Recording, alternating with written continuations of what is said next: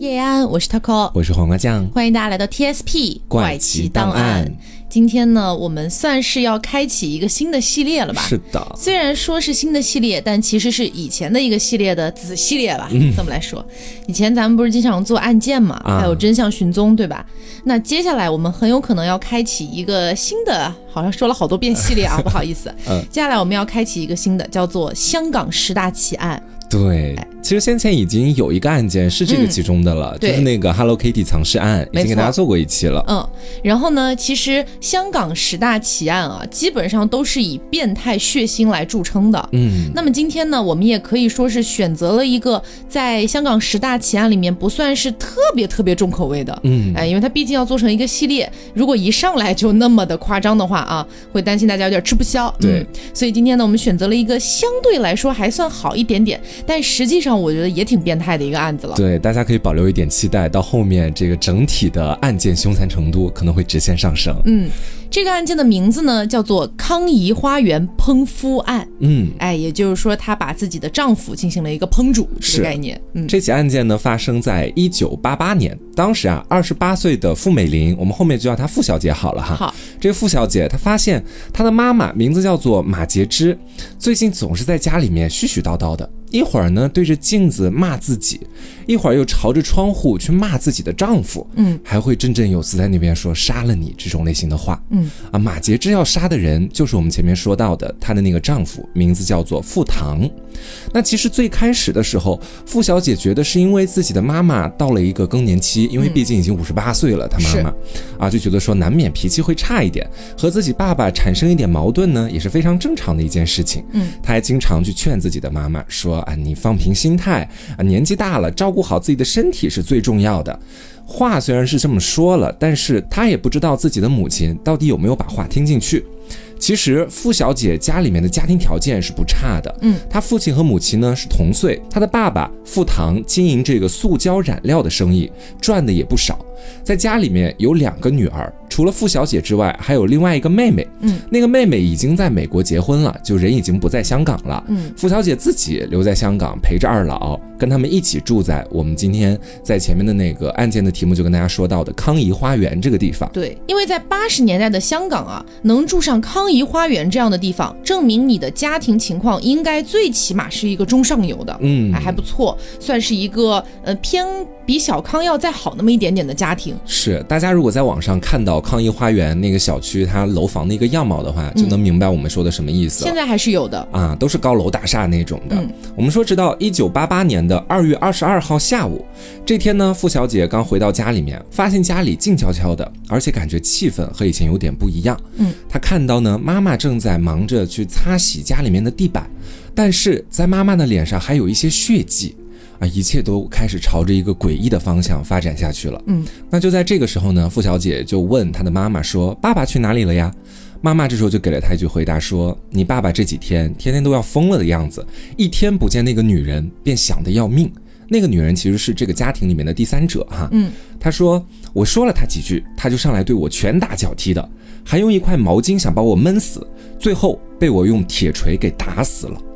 妈妈像是在招供自己的罪行一样，嗯，但是傅小姐当时还是觉得妈妈在说气话，觉得说爸爸有外遇这样的事情啊，自己可能也无从下手。这个其实可以这么来说啊，因为其实大部分的人如果听到自己的妈妈。述说自己把爸爸给杀了这样的一个过程的话，肯定是会吓到的。为什么傅小姐当时相对来说比较平静呢？呃，也有一个原因，是因为她的妈妈其实，在那一段时间里面，在那几年的时间里面，都处在一个精神状态不太稳定的状态。是，哎，所以说傅小姐可能就会觉得说，哎，又在说胡话了，又在闹病了。嗯，啊，所以当时就没有理会她，也没有选择去报警。直到一个多月之后，傅唐的弟弟来到了傅小姐的家中，询问傅唐到底去哪里了，相当于是傅小姐的叔叔。对，嗯啊，这个时候傅小姐才觉得事情有点不妙，就和傅唐的弟弟一起到警察局里面去报了案。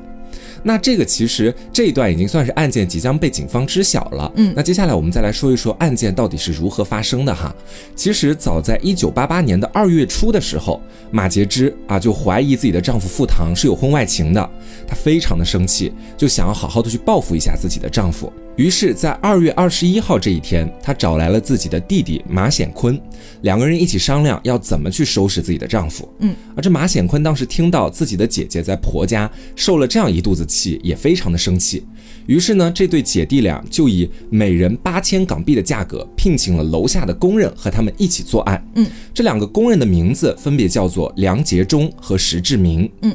这四个人风风火火的就来到了这个抗议花园，把正在家里面的傅唐牢牢的捆了起来，而且还用胶带去封住了他的嘴巴和眼睛。接下来就陷入到了一个谈判的阶段。马杰之呢，他初衷并不是想要傅唐的命，他只是想从傅唐这里拿回自己所应该拥有的一些补偿。嗯，于是他就先开出了第一个条件，说傅唐，你前段时间不是刚卖掉物业公司赚到了二十万港币吗？你把这二十万港币打给我，这是他提的第一个条件。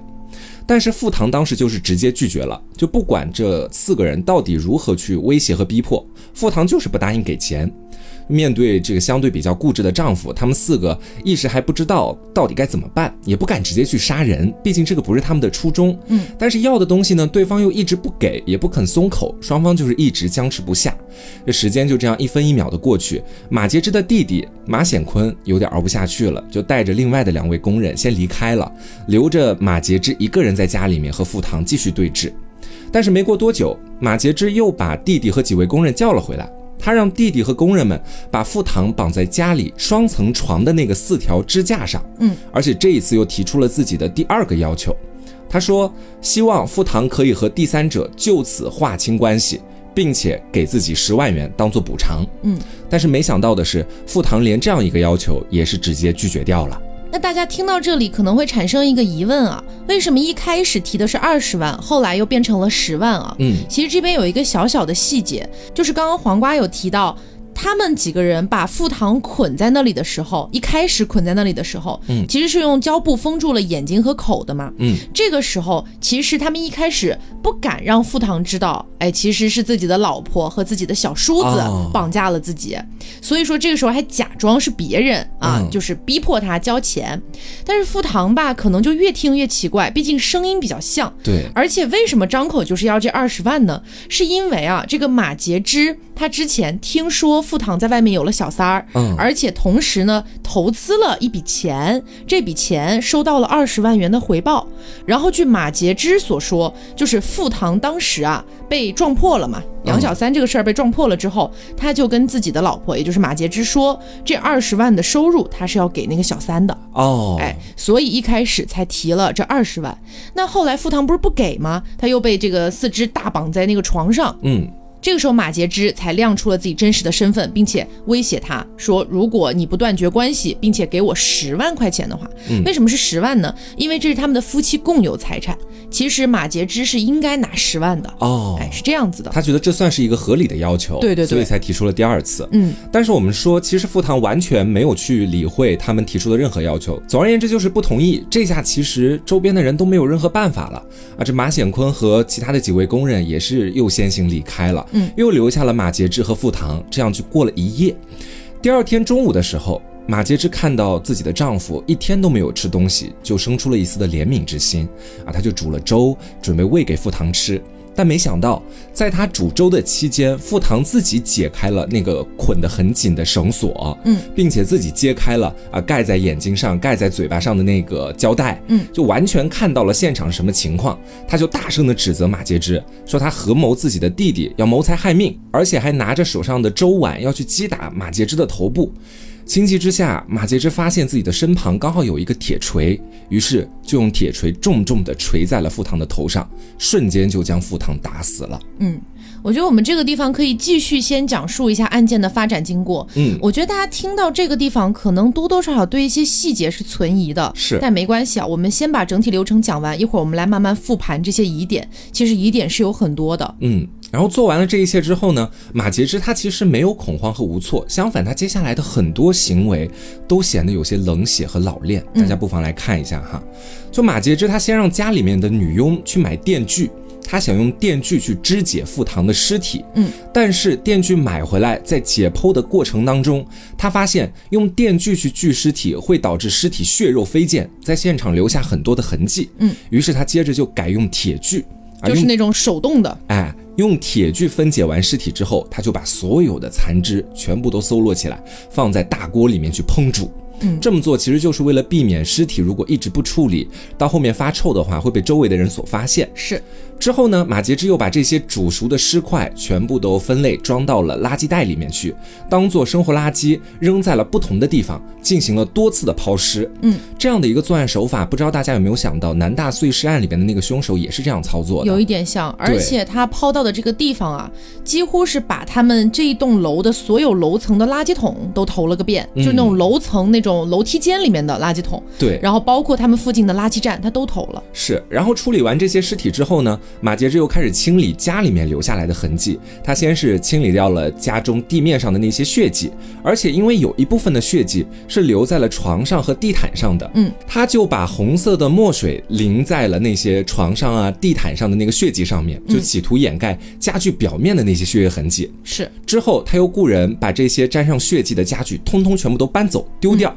啊！就在清理血迹的过程当中，马杰之的大女儿傅小姐刚回到家，于是就出现了我们开头所说到的马杰之打扫家里面的那一幕。嗯，然后我们就要回到前面所说到的，傅小姐是在案发之后的一个月才选择去报案的，嗯是在一九八八年的三月三十一号下午的五点，傅小姐在律师的陪同之下到了北角警署去报案。她表示说自己的父亲已经失踪一个多月了，而且母亲马杰之曾经提及自己亲手把丈夫杀掉了。警方当时就觉得说事态非常严重，嗯于是，在四月一号的凌晨一点，在湾仔汕头街将傅唐的妻子马杰之捉拿归案，而且是直接当做怀疑谋杀案处理的。嗯之后更是以谋杀罪去起诉马杰之。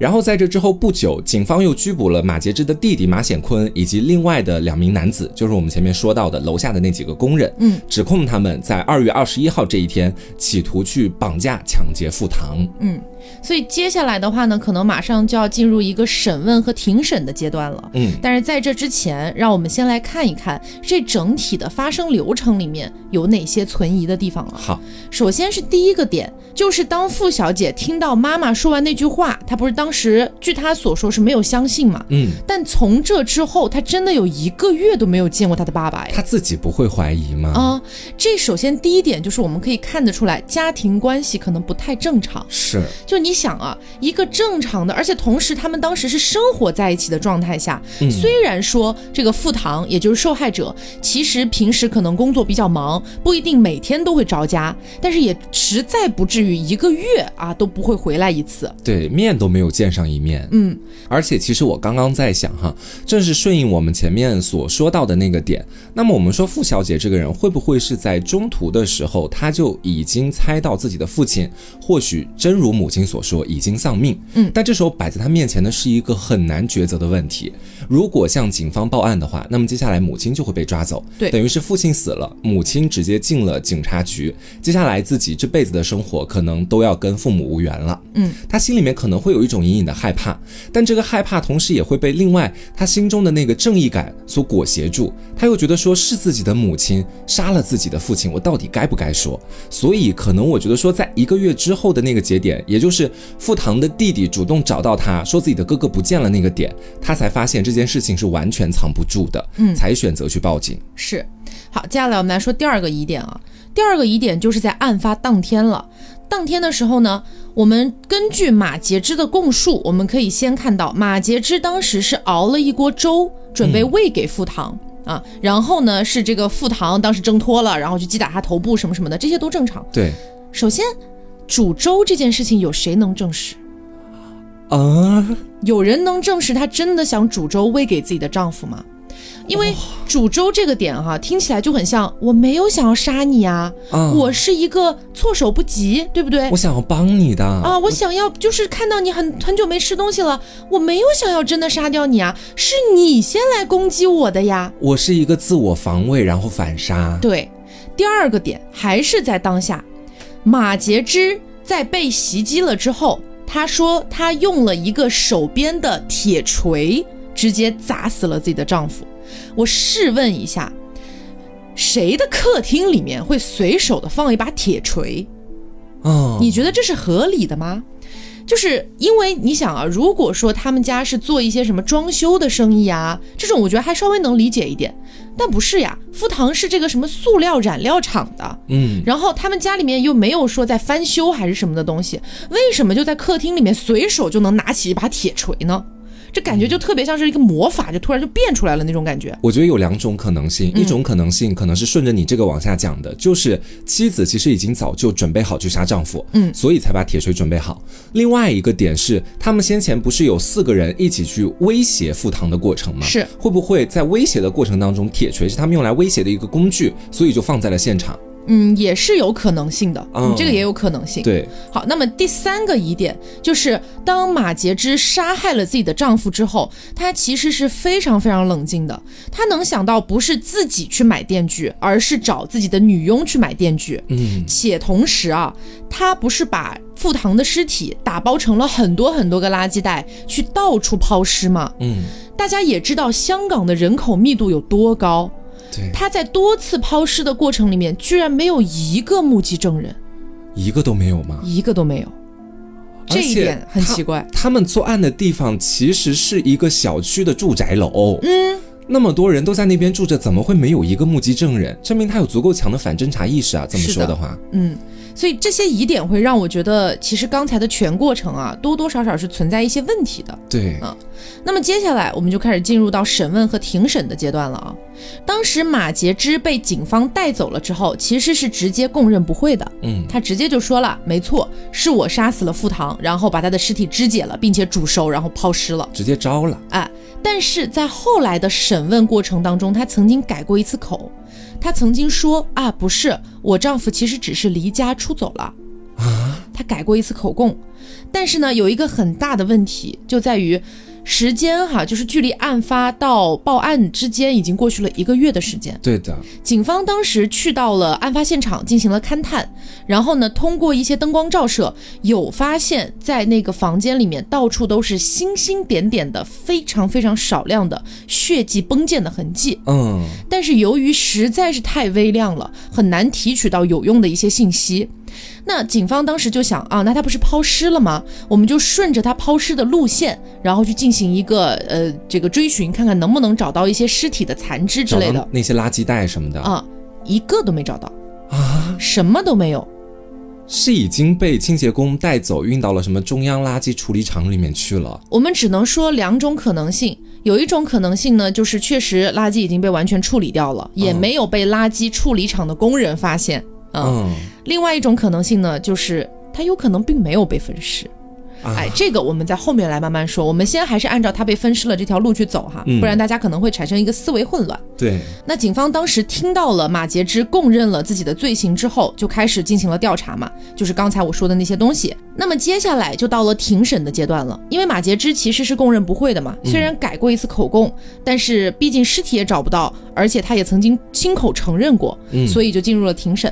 当时马杰之和自己的弟弟马显坤是在一九八八年四月四号在中央裁判署开始了这个庭审，而涉及到参与这个绑架的梁杰忠以及石志明，就那两个工人哎，就那两个工人是在四月八号在同一个地方去开庭的。因为当时裁判官是把马杰之和马显坤以及那两个工人他们所犯的罪行分成了三个案件来处理的，嗯，然后是一直审判到一九八八年的六月一号，控方就决定撤销那两个工人的罪行，当庭释放了。嗯，而这个马显坤他被指控了是这个非法禁锢罪，嗯，然后中央裁判署是在六月十二号裁定马杰之以及马显坤所犯罪行表面证据成立，嗯，表面证据，并且呢就把整个案件移交到了高等法院去审理。然后高等法院这边呢是一九八八年九月二十九号开审的，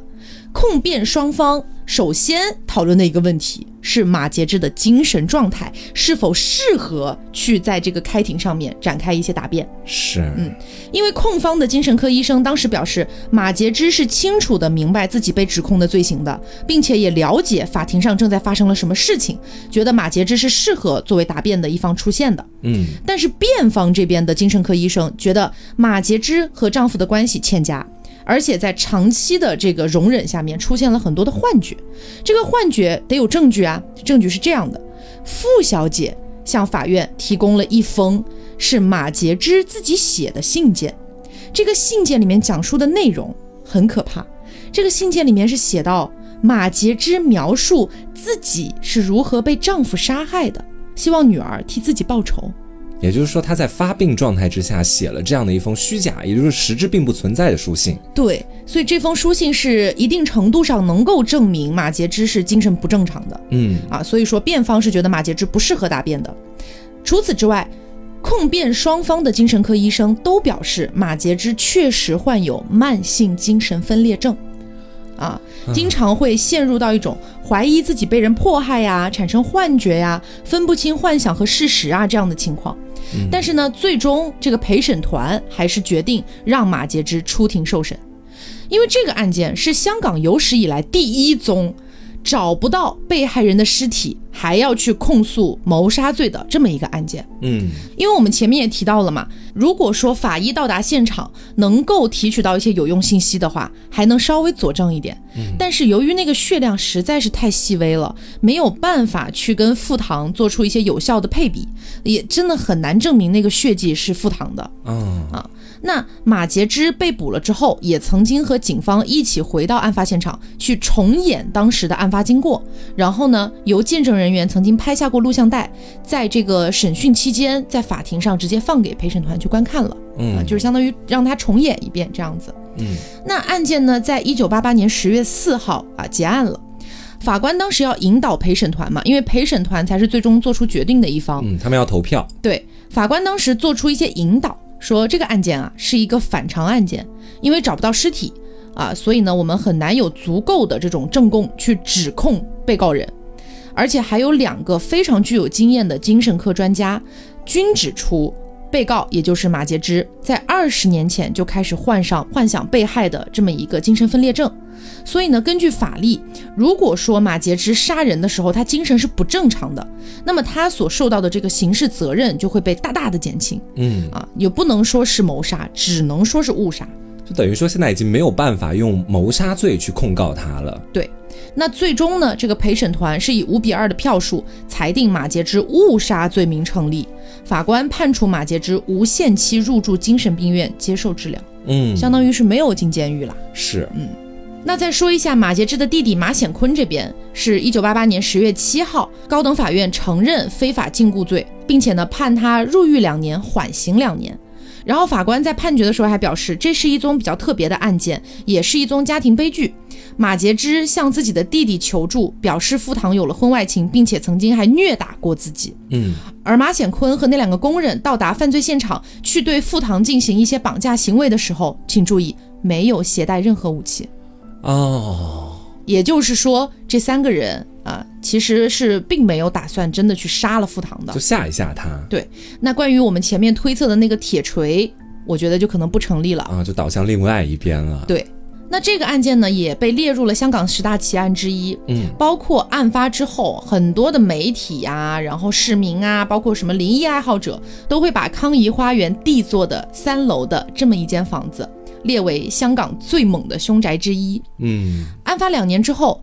那个小区的物业以港币一百一十多万元出售给投资者，然后投资者呢顺便就准备去放卖啊什么的，但是没有任何买家愿意接手。谁敢买啊？那个地方。对，后来呢改成了招租，租客基本上都是外国人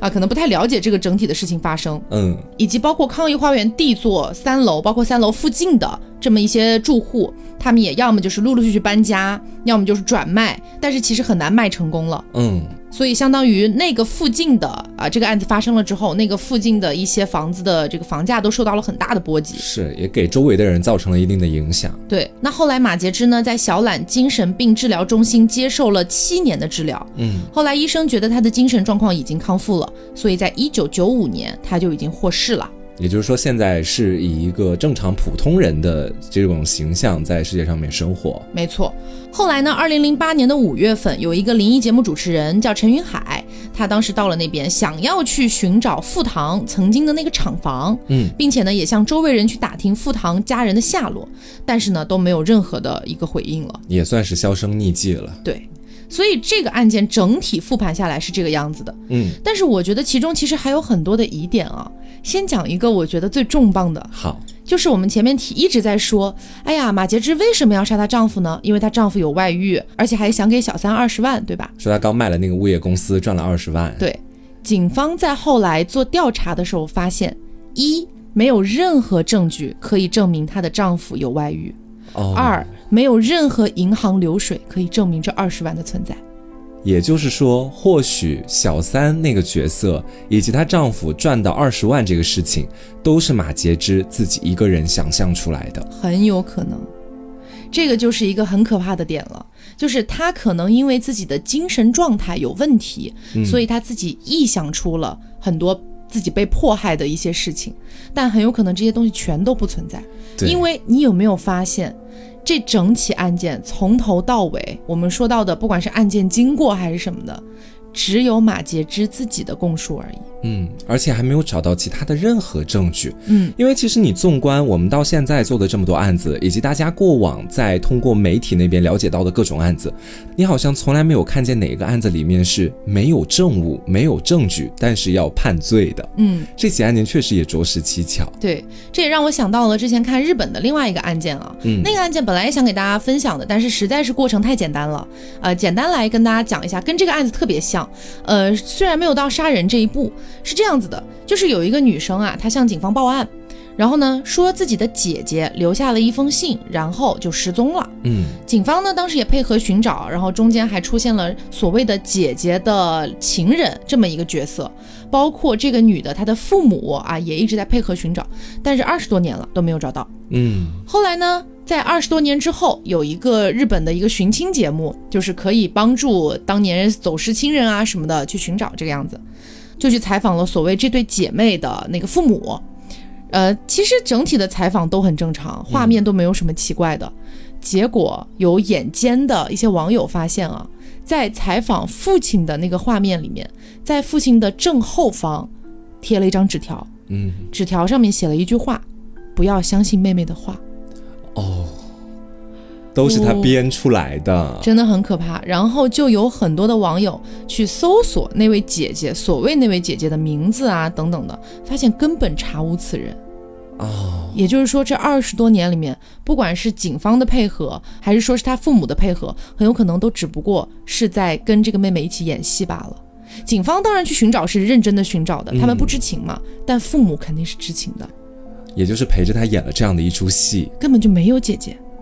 他自己肯定也是患有一定的精神疾病的。嗯你说跟这起案件是有点像，我能知道他们的那个相像的点在哪里，嗯都很像是一个人说我的身边发生了一起案件，或者我遭遇了什么样的不幸，嗯然后去引起周边其他人的关注和怜悯。对，我今天好像记得有看过这种类似的疾病，不知道有没有在节目里跟大家讲孟乔过森吗？啊？可能就是这个，嗯，就是通过自己身上的悲惨遭遇去引起周边其他人的同情和关注，他们会在心里面获得一种满足感。啊，我记得这个就是孟乔森综合症嘛，嗯呃，就是我们之前做那个两个美国杀子案的、啊，这两个什么恶魔母亲，嗯哦，就那个妈妈，对，他们是代理型孟乔森综合症，嗯。也就是说，通过自己的孩子或者亲人受到伤害的一个方式，然后让他们自己来获得关注。嗯。而非代理型就是原型的这个孟乔森综合症，是通过自己的悲惨遭遇，啊，嗯，是这样子的。其实我们回到这个案件里来盘一盘哈，我不知道他给我刚刚给大家抛出了两个非常重磅的消息，嗯，也是我今天在做完案件资料，但是我还没做到说啊那二十万还有情人都是假的，嗯。那一步的时候，他给我突然告诉我的，我整个人当下就是一个完 完全全蒙住，嗯。因为这么看的话，这起案件好像没有我们一开始给大家做的那个案件综述那么简单了，嗯，现在剧情发生了一些变化了，也就是说，我们今天的这个犯人马杰之，她从一开始的时候就想象自己的丈夫有外遇，嗯。并且在心里面对丈夫逐渐生出了怨恨，同时她好像又是通过幻觉告诉自己说，自己的丈夫在外面赚了二十万，她就要谋划一个计划。这个计划就是通过把丈夫绑起来，然后去控诉丈夫的一些不好的举动，嗯，企图让他把钱给自己，同时和那个婚外情的对象结束关系。对，然后在后面就到了我们前面说到的，是不是在捆绑的过程当中，马杰之自己突然又改变了主意，她想要去把自己的丈夫杀掉。嗯，要不然的话，我们前面所说到的那个周，其实也是马杰之自己一个人说的，或许根本就没有周的存在。没错。是马杰之自己拿着铁锤过去，可能直接了结了自己的丈夫。嗯，我觉得这种情况也是存在的。是的，而且你知道，就是整体这样复盘下来的话，就会出现很多的问题。就是我们前面讲到的所有的东西，就是只要是跟马杰之和她丈夫单独相处，没有第三个人在场的，都不可尽信。都不可信了。啊，我们唯一能知道的一个铁定的事实，那就是傅小姐的供述。嗯傅小姐的供述里面会让我们觉得她的家庭其实不太和睦，嗯呃，有一些问题存在，就包括我们前面讲的什么爸爸一个月都不在家，她都没有什么想法之类的。嗯，但是假如说，假如说傅小姐其实是知情的呢？那傅小姐的供述是否真的可信呢？哦，这个案件就是一个你其实谁都不太能相信的这么一个案件了，对吧？是。如果傅小姐知道这件事情的话，那她其实也是共犯之一啊。嗯，这么算下来的话，对。那现在就问题来到了一个地方啊，就是如果说他们的供述其实是假的，那么傅唐到底去哪里了？这也就要联系到你前面说的，可能根本就没有分尸吧。嗯，有可能，因为我觉得人口密度那么高，你要分散到那么多地方去抛尸，真的一个目击证人都没有，嗯，会让我觉得多少有点奇怪。对，而且其实，在先前的警方调查过程当中，其实有一段是这么写的：说根据警方的调查，在现场所有沾染到血迹的铁锤、电锯、厨具，还有其他的种种各种各样的东西，全部都被尽数丢弃。嗯，我觉得说，其实。感觉任何一个凶手，他可能都不会那么明明白白的知道，在我的家里面，我刚行一场凶，然后有哪滴血滴到了什么地方，但是偏偏警方就在现场什么都没有找到。是，我觉得这一点其实也挺离谱的。嗯，而且在当时，我觉得说，如果你说是一些偏远落后的地方，那当地的警方可能刑侦技术并没有那么发达。嗯，但是那是在八十年代的香港，其实当时香港的整个繁荣程度也是相对来说比较高的。是，警方他们整体拥有的技术肯定也是在前列的，但就是在这样的技术之下，都什么都没有找到。嗯，这是我觉得挺让人生疑的一个地方。而且除了丢掉这些东西之外啊，很多家具也被丢掉了，这些我们都不说了啊。所谓沾染上血迹啊，一起丢掉，OK，可以理解。嗯，傅唐这个人，他的几乎是所有的物件都被扔了，除了他的身份证影印件，除了这个东西之外，嗯，几乎所有东西都被扔了。这一点也让我觉得很奇怪，就是为什么呢？为什么就是说马杰之当时被捕的时候，完全就是供认不讳的，没有否认过自己做了这个事情。嗯，那为什么要把他的所有东西都扔掉呢？是出于仇恨呢？好像也能理解。但如果是别的情况呢？对，这么一想的话，你盘你就盘不通。嗯，点在哪里？就是我们虽然说马杰之他是一个精神病患者，嗯啊，但同时他在处理尸体的时候，展现出了很多的杀手都未曾展露出来的冷静以及反侦查意识而。且他是第一次作案。对，但同时他又是在警方找到他之后，立马就供认不讳的。嗯，同时，在自己的女儿回到家的时候，他也是非常直白的告诉自己的女儿说：“我刚刚杀了你的爸爸。”那他前面的这一通努力又有什么意义呢？对呀、所以这么想的话，我觉得可能到最后只会指向两个方面，一个是马杰之他自己根本就不在乎说我到底杀了谁怎么样，我就是杀了，然后我把这些事情做了，有人发现，然后我就告诉他们，这是他精神病的一种体现。那为什么要把家里打扫干净呢？哦，对，这个就是我所说到的，对吧这是他精神疾病的一种体现。他可能干什么事情都是没有任何原因和来由的。哦，就就想这么干。对，他就想这么干，就觉得我杀了人，哦，那我要清理现场吧。哦，有人发现我了，那我就告诉他吧。嗯我只能这么去想。现在，嗯那另外一个想法可能就是说，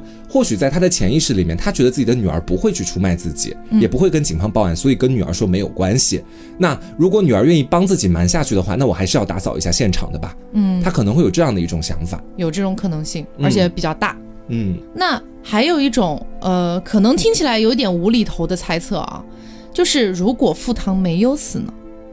哇，这个猜测感觉脑洞开的好大呀。嗯，就是其实网上关于这个案件的讨论不是特别的多哈，嗯因为毕竟是八几年的案子了嘛。但是呢，有没有一种可能性，因为傅唐的尸体至今都没有找到，嗯且同时血液也无法证明是傅唐的，那么有没有可能他是假死呢？他想要干嘛？我觉得有很多种可能性啊，就嗯这个就只能是凭空猜测了啊。是就比如说傅唐利用了马杰之的这个精神分裂症，让他误以为马杰之杀了自己，嗯然后通过某种方式，然后神隐了。那就去过另外一个人生了，这是一种可能性。还有一种可能性呢，就是傅唐和马杰之讨论好了这件事情，他就是因为某种原因，他需要假死一次。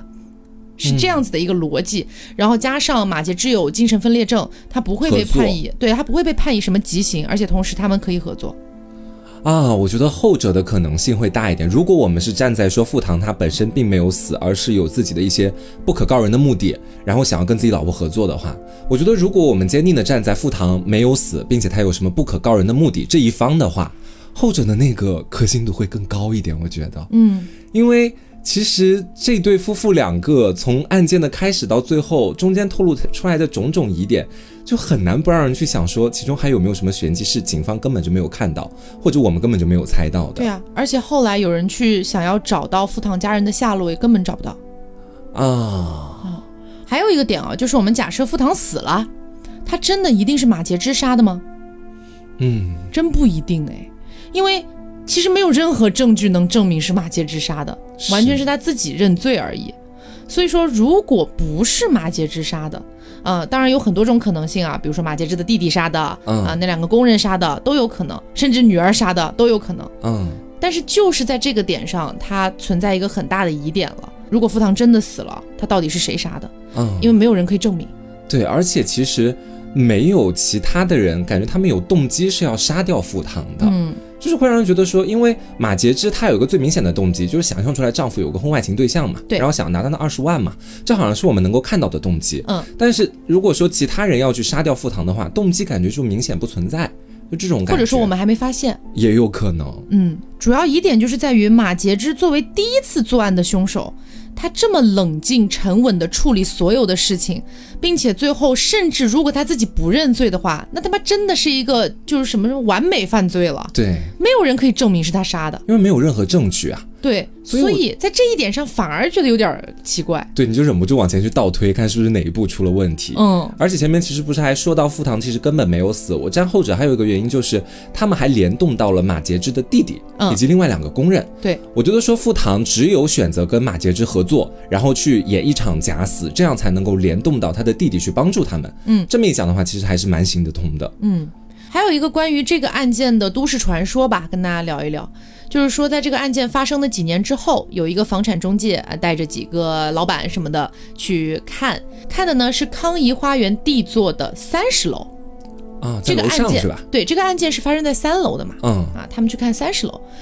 结果呢，一行所有人有男有女，还蛮多人的，都确定当时他们直接按的是三十楼的那个楼层，在电梯，但是没想到，哎，没坐多久电梯，电梯门就缓缓打开了，然后他们就走向他们要去看的那一套房，啊。走到房门口的时候，就发现那个房子的门自己缓缓打开了。啊然后房产中介就推开了门，想进去看一眼，结果就好像看到了一些不太正常的东西，哎，具体是什么我们也不知道，嗯。就是他好像看到觉得气氛很奇怪，就在这个时候，他们就赶紧往回跑，觉得有点吓人，发现自己在三楼吗？发现自己在三楼，啊，他们他们那下没注意到出来的时候，对，可能就没注意啊，大家可能有说有笑聊着天儿，电梯门开了就顺着往外走了，哦，哎，这是一个蛮可怕的。对，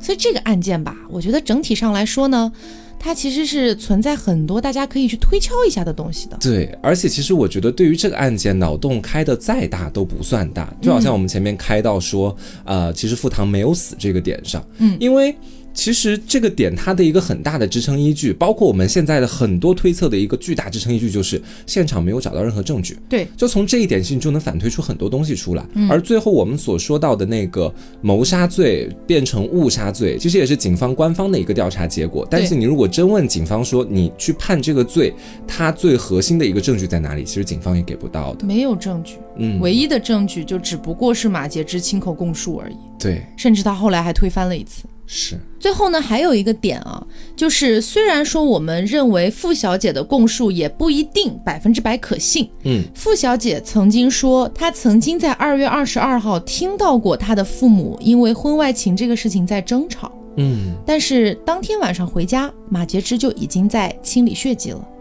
也就是说，我们至少能说明，在二月二十二号的早晨这个时间，也就是说傅唐被绑，然后到第二天所谓煮粥的那个那个时间段之前，哎，嗯。傅唐应该还活着。对，如果说傅小姐的供述是属实的话，应该就是在二月二十二号当天去杀的。嗯。嗯，所以关于这个案件，大家有没有什么自己的一些猜测呢？也可以在评论区跟我们一起聊一聊，是，然后顺便也可以猜想一个问题，就是这个案件会引发一个比较宏大一点点的思考，就是你看到的世界真的是真实的世界吗？对，就是不知道大家今天有没有被我们骗到，嗯该怎么去说呢？因为其实我们俩都是知道，呃，那个外遇对象包括二十万是幻想出来的，嗯但是在开头的案件综述里面并没有告诉大家这一点，对也是为了印证我们前面所说到的那个巨大的议题，嗯也就是有时候你看到的都不一定是真的，对因为它都出自一个人的一面之词。哦，那如果说有一天你的大脑想要欺骗你，让你看到了一些你以为是真实的事情，